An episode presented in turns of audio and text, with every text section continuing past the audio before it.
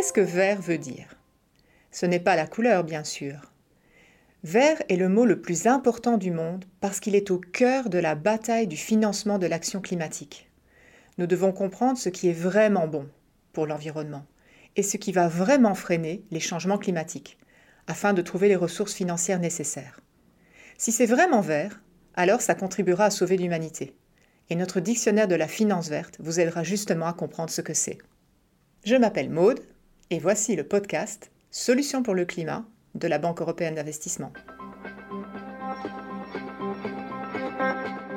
Le point de basculement.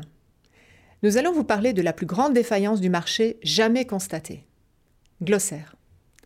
Crise climatique, budget carbone, action climatique, financement de l'action en faveur du climat, atténuation des changements climatiques, adaptation aux effets des changements climatiques, financement environnemental, Capital naturel, énergie renouvelable, panachage des ressources.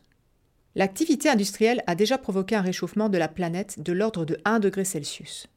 Au rythme actuel des émissions, ce réchauffement atteindra en moyenne 3,5 à 4 degrés d'ici la fin du siècle.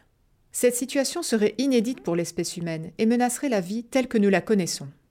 Elle exterminerait près de 70% de toutes les espèces végétales, environ la moitié des mammifères et plus d'un tiers des oiseaux.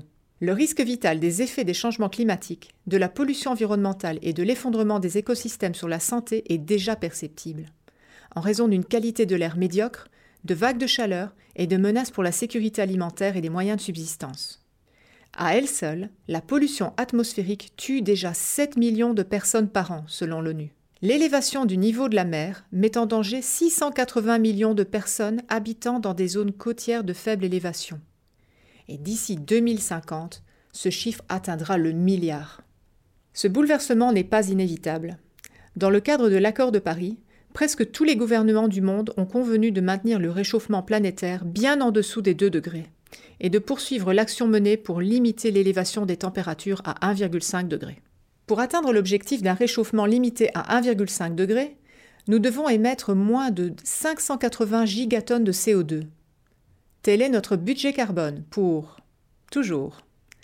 Au rythme actuel, soit des émissions annuelles d'environ 37 gigatonnes de CO2, nous l'aurons épuisé d'ici 2032. Nous devons décarboniser au plus vite et dans ce contexte, les dix prochaines années seront décisives. Nous devons également agir de toute urgence pour lutter contre la perte de biodiversité à l'échelle planétaire, la pollution des océans et l'effondrement des écosystèmes. Le système financier tout entier doit faire le lien entre les changements climatiques, la durabilité environnementale et les effets qui en découlent pour les populations. Le coût économique des changements climatiques et de la pollution de l'environnement augmente chaque année. Continuer à ne pas en tenir compte aurait de graves conséquences. Prenons l'exemple de l'UE. Un tiers de la population de l'Union européenne vit à moins de 50 km du littoral. Le PIB généré par cette population représente plus de 30% du PIB total de l'UE on estime que le coût de l'inaction face aux effets des changements climatiques dans les zones côtières est supérieur à celui des mesures prises chaque année. La pollution, elle aussi, coûte cher. Dans un rapport de 2020, Greenpeace estime le coût économique de la pollution atmosphérique à elle seule à 2900 milliards de dollars, ce qui équivaut à 3,3% du PIB mondial.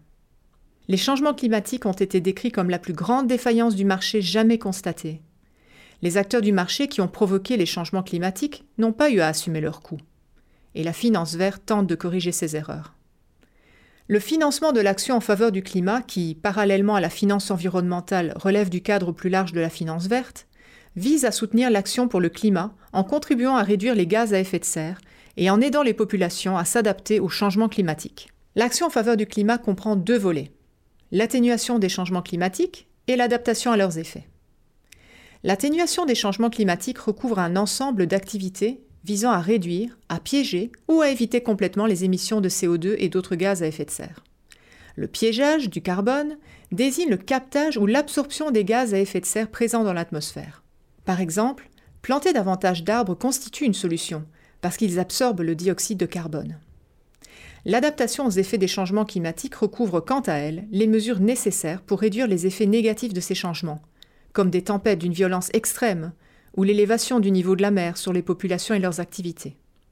Il faut mettre en place des mesures d'adaptation parce que même si nous cessions immédiatement toutes nos émissions, nous ne pourrions pas arrêter les changements déjà à l'œuvre au niveau des océans et des conditions météorologiques. La finance environnementale a une portée bien plus large que le financement de l'action en faveur du climat. Agissant en faveur de l'environnement, elle fait appel à des instruments financiers qui déterminent le juste prix de l'utilisation des ressources environnementales et décident qui devrait le payer. Vous demandez peut-être pourquoi on devrait payer pour un bien naturel. Dans la nature, il y a des produits et des services qui sont gratuits mais qui ne devrait pas l'être. Je veux parler du capital naturel, un concept selon lequel le monde dispose d'une quantité limitée de ressources, telles que l'air, le sol et l'eau. Par exemple, même si une entreprise pollue l'air, elle n'aura pas nécessairement à en assumer les répercussions financières, mais quelqu'un payera pour les conséquences de cette pollution. Il en va de même pour la pollution des sols et pour les émissions de gaz à effet de serre.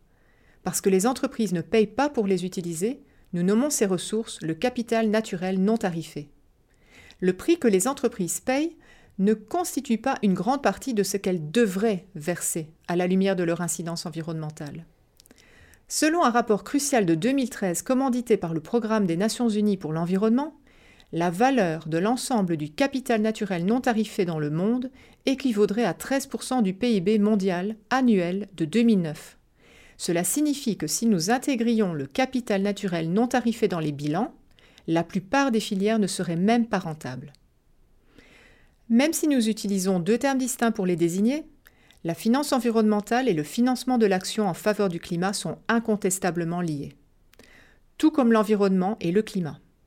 Une modification de l'un peut avoir des conséquences sur l'autre. Prenons par exemple l'acidification des océans les océans absorbent une grande partie du dioxyde de carbone présent dans l'air. Lorsque la teneur en dioxyde de carbone dans l'air augmente, les océans en absorbent davantage, ce qui les rend plus acides. À mesure que l'eau s'acidifie, elle devient nocive pour la vie marine. C'est pourquoi il revient au secteur public de prendre des mesures, y compris au moyen de politiques incitant les consommateurs et les producteurs à changer, et d'accroître les investissements. En Europe, on estime que les investissements dans les systèmes énergétiques devront quasiment doubler au cours de la prochaine décennie, jusqu'à 400 milliards d'euros par an.